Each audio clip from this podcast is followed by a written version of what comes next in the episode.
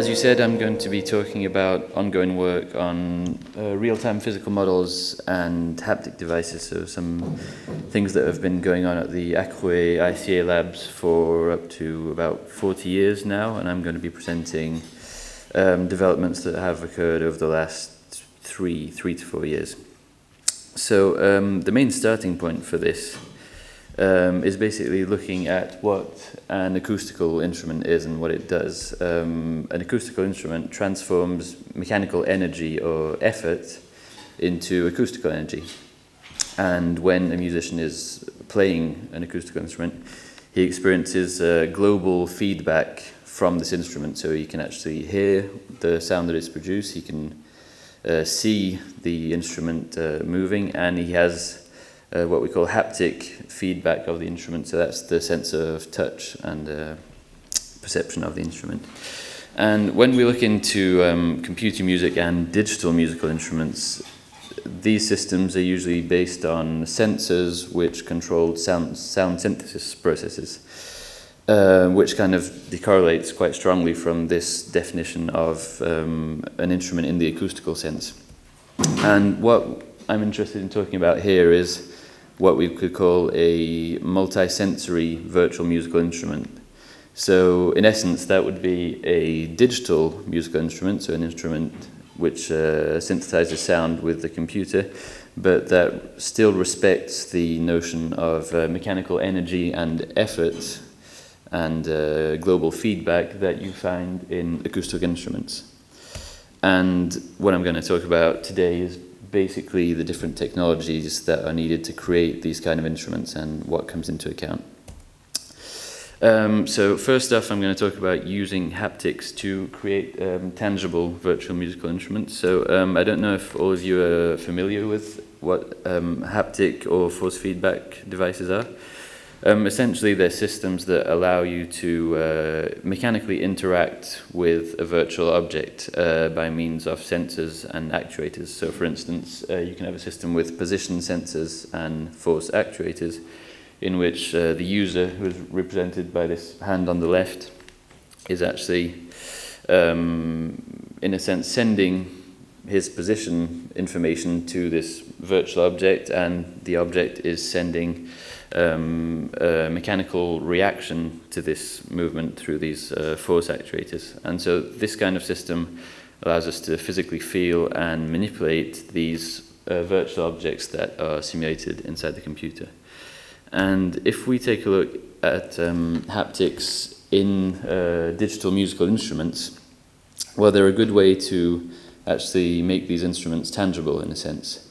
Um, the traditional um, way that digital musical instruments often work um, without haptics is, is shown here is essentially a user who is uh, gesturally controlling a sound synthesis process in a one directional way. So you can have maybe sensors that will detect uh, the user's motion and these, uh, this sensor data will be turned into control parameters for the digital musical instrument.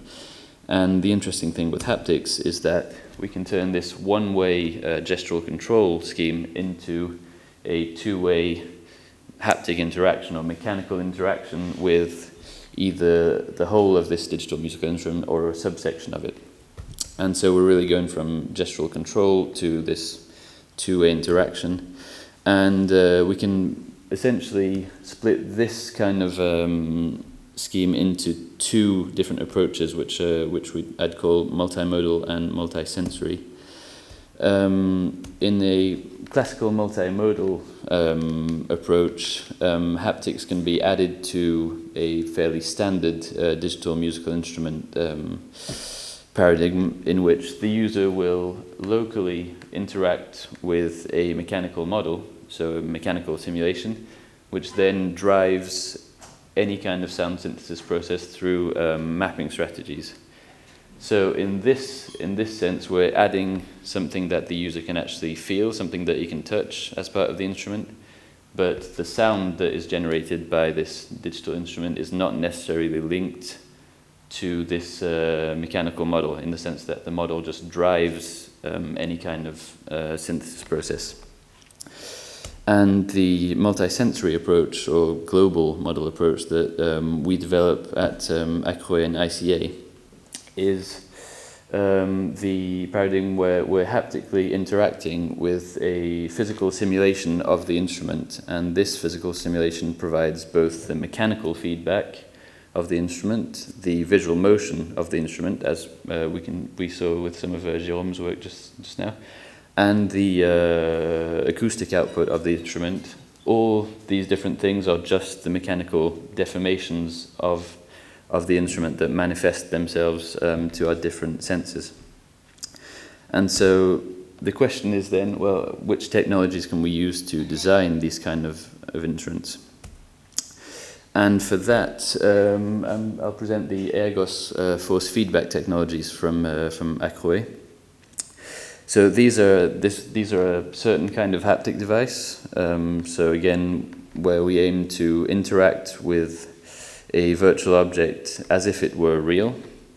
And some of the specifics of the um, Ergos device um, and the haptic system itself, which is called the TGR, uh, um, to display um, dynamic qualities which are as close as possible to a real world physical interaction. So, um, in terms of performances for the device, we want to be able to restitute um, very stiff contacts. For instance, if I tap on a, on, a table like this, the, uh, the force feedback which needs to be sent back to my finger from the table, uh, mechanically reacting to that, um, has to be very reactive, and there are some uh, some considerations in terms of the the amount of force that the device needs to display.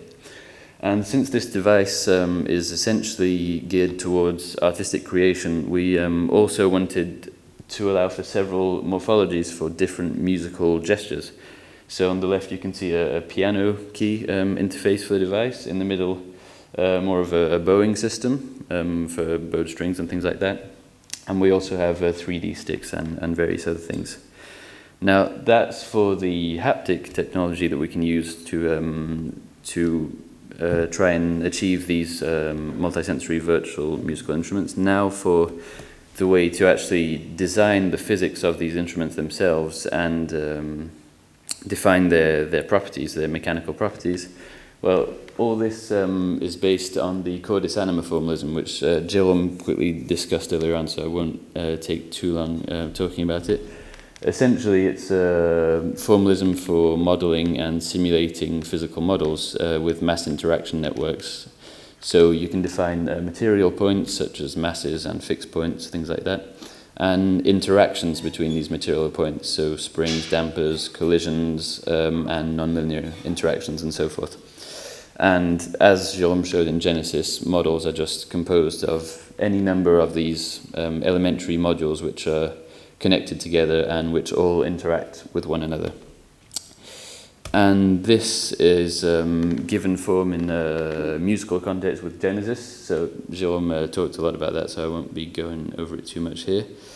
Uh, essentially, the interesting things, um, in addition to the formalism itself, are that Genesis offers advanced tools to create these uh, vibrating objects, these complex vibrating objects, and to calibrate them and adjust them. And until now, um, Genesis models were designed and simulated offline, meaning that the user could not um, interact with them while the uh, object was being simulated. You give them, you give the object a set of initial conditions and parameters, and then it evolves from that state. Uh, and this quickly is just to give you an idea of the scale of uh, the models that we can do in Genesis. Um, so the idea now is basically to merge this um, Ergos haptic technology with an advanced physical modeling environment for sound such as Genesis so that we can build um, virtual musical instruments in Genesis and actually experience them and play them in real time with uh, both the haptic feedback, uh, audio feedback, and visual feedback. And this has uh, given birth to the uh, Genesis RT system, uh, standing for Real Time Genesis, which is uh, the main object of my work and what I'm going to, to present now. So essentially, um, we could call Genesis RT a modeler for instrumental arts in general. So Um, in a sense, uh, it can be larger than uh, music itself, but just for multisensory arts. And it combines a modeling environment which is very similar to Genesis, um, with the exception that in this modeling environment we define also the haptic properties of the interaction with the uh, virtual instrument that we are modeling. And this is connected to a real-time simulation environment in which the, uh, the model is um, instantiated and we can actually play it with, uh, with the haptic system. Uh, I won't go into too much detail on the, um, on the specifics of the, the system itself. I'll jump straight to um, some models and examples to, to show you how this, uh, this system works and how we can design uh, virtual musical instruments with this platform. Um, so if we want to go to the really the simplest level of instrument we can design with, with the system, we could start, for instance, with a very elementary uh, vibrating structure. So here we have a damped oscillator. So one fixed point, a dampened spring, and a mass represented by the, the yellow circle here. So that's the simplest vibrating structure we can actually build in, in Genesis. And if we want to haptically interact with something like this, we could decide to um, incorporate a um, representation of our haptic device inside the model. So this is the, the red circle here. So this represents uh, one key of our haptic system inside this physical model, and we have to obviously calibrate the position and force gains, but that's not really uh, too relevant here. And if we want to interact somehow uh, through our gestures with this uh, with oscillator, we can just simply create an interaction with between the haptic key and the oscillator, which can be, um, for example, a collision interaction, a plucking interaction, or bowing interaction, or so forth.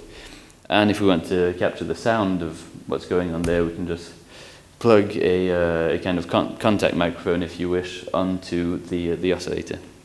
And basically that's the, the core concept of how we design instruments with, with Genesis RT. So this core idea then applies to much more complex uh, vibrating objects, obviously. So the virtual instruments we design can be a lot uh, uh, richer than just a simple oscillator.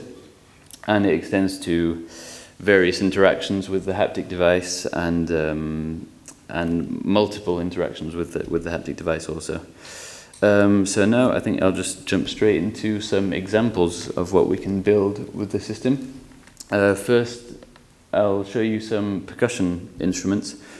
So these are based on the use of uh, collision interactions between um, the haptic device or a uh, modeled um, hammer or mallet system and um, a number of, uh, of different vibrating strokes. So with this kind of system we can do things like try and replicate um, similar action to a piano by modeling entirely the, uh, the piano action system, or we can directly um, strike um, vibrating objects such as the, uh, the gong that you can see on the right. Uh, so just to give a few further examples of the things we can do um, in terms of instruments and the stuff I wanted to show, um, we can build also uh, plucked instruments, so instruments where the user is going to, for instance, pick a pluck a string like you would a, a uh, what just a guitar string or anything like that, or any kind of uh, membrane. And we also have um, bowed instruments which work on the same underlying principles. Um, so what I can say in terms of conclusions and perspectives, it's a shame I haven't been able to show you the videos to kind of demonstrate this, but um, the interesting thing that we find in this system is not uh, really the idea of recreating instruments that exist, of reproducing them, but the perspective of creating completely new and um, unexisting instruments, um, which could not uh, be created in the real world, for instance, but that still bear this intrinsic physicality due to the fact that they're created with Cordis Anima and, uh, and Genesis, meaning that they still behave um, in a physical way that is both natural to us and that um, in terms of, of perception, the sounds that they produce still have these, uh, this natural richness, which is quite, uh, quite nice to work with. And more importantly, and the videos kind of would have shown this, but um, the intimate physical coupling with these virtual musical instruments um, offers many different uh, playing modalities with them. And I think the concerts that we saw Friday night and last night kind of exemplify this on acoustical instruments, where you can, the musicians uh, play with all kinds of uh, different modalities of the instrument by scraping it and um, doing all the diversity of gestures which kind of stray quite uh, strongly from what you could call traditional playing. And the interesting thing with this dynamic physical coupling to virtual instruments is that we can approach the same level of, uh, I'd say, subtlety in, in these different manipulations that we can have upon the instrument. So if you want to have a bowed instrument, for instance, and you want to really scrape it and generate a really screeching um, bowing sound, which is usually kind of not seen as the uh, the goal of bowing a string. If you want a beautiful, like crystal uh, violin sound, well, that's something you can do with this system. So. Uh, you can actually explore all this kind of uh, gestural and acoustical space with these virtual instruments.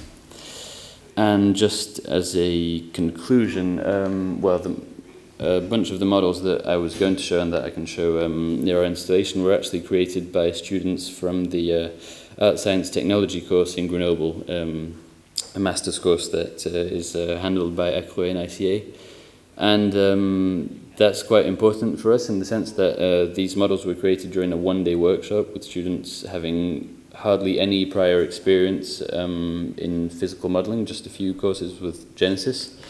And so the Genesis RT system actually really does allow large scale physical modeling of uh, virtual musical instruments with um, quite clear and transparent understanding for the user. And people don't need to go into complicated uh, real time DSP code, for instance, to build their own instrument. It kind of brings things back towards just uh, the well musical creation and the creativity of actually designing your instrument and playing it. And finally, well, what's most interesting, I think, about this system and this approach in the whole is that um, there's kind of an intuitive um, understanding to the situation when, when you manipulate these kind of instruments, and that's something we've experienced uh, many times when we've uh, we've performed um, demonstrations and installations. Is that when people experience these virtual objects, um, the computer disappears in a sense. It's kind of un- it's the underlying technology for this, but the only thing that matters is that there's this uh, object in front of us. The fact that it's virtual isn't even really relevant, and it's something that we explore via touch, uh, vision, and gesture. And this allows for this um, basically an active learning of how this object works and how we can work with it to create sound or motion or just to create things with it through active exploration. And that is kind of a, well, that's one of the important points anyway for, uh, for us. Um, so thanks for your attention. Um, I'd be glad to show you both the videos that I couldn't show here and um, show you the system because we have uh, the TGR device with us. Um, we'll install it just outside um, probably at lunchtime. So come back for that if you're interested. Thanks.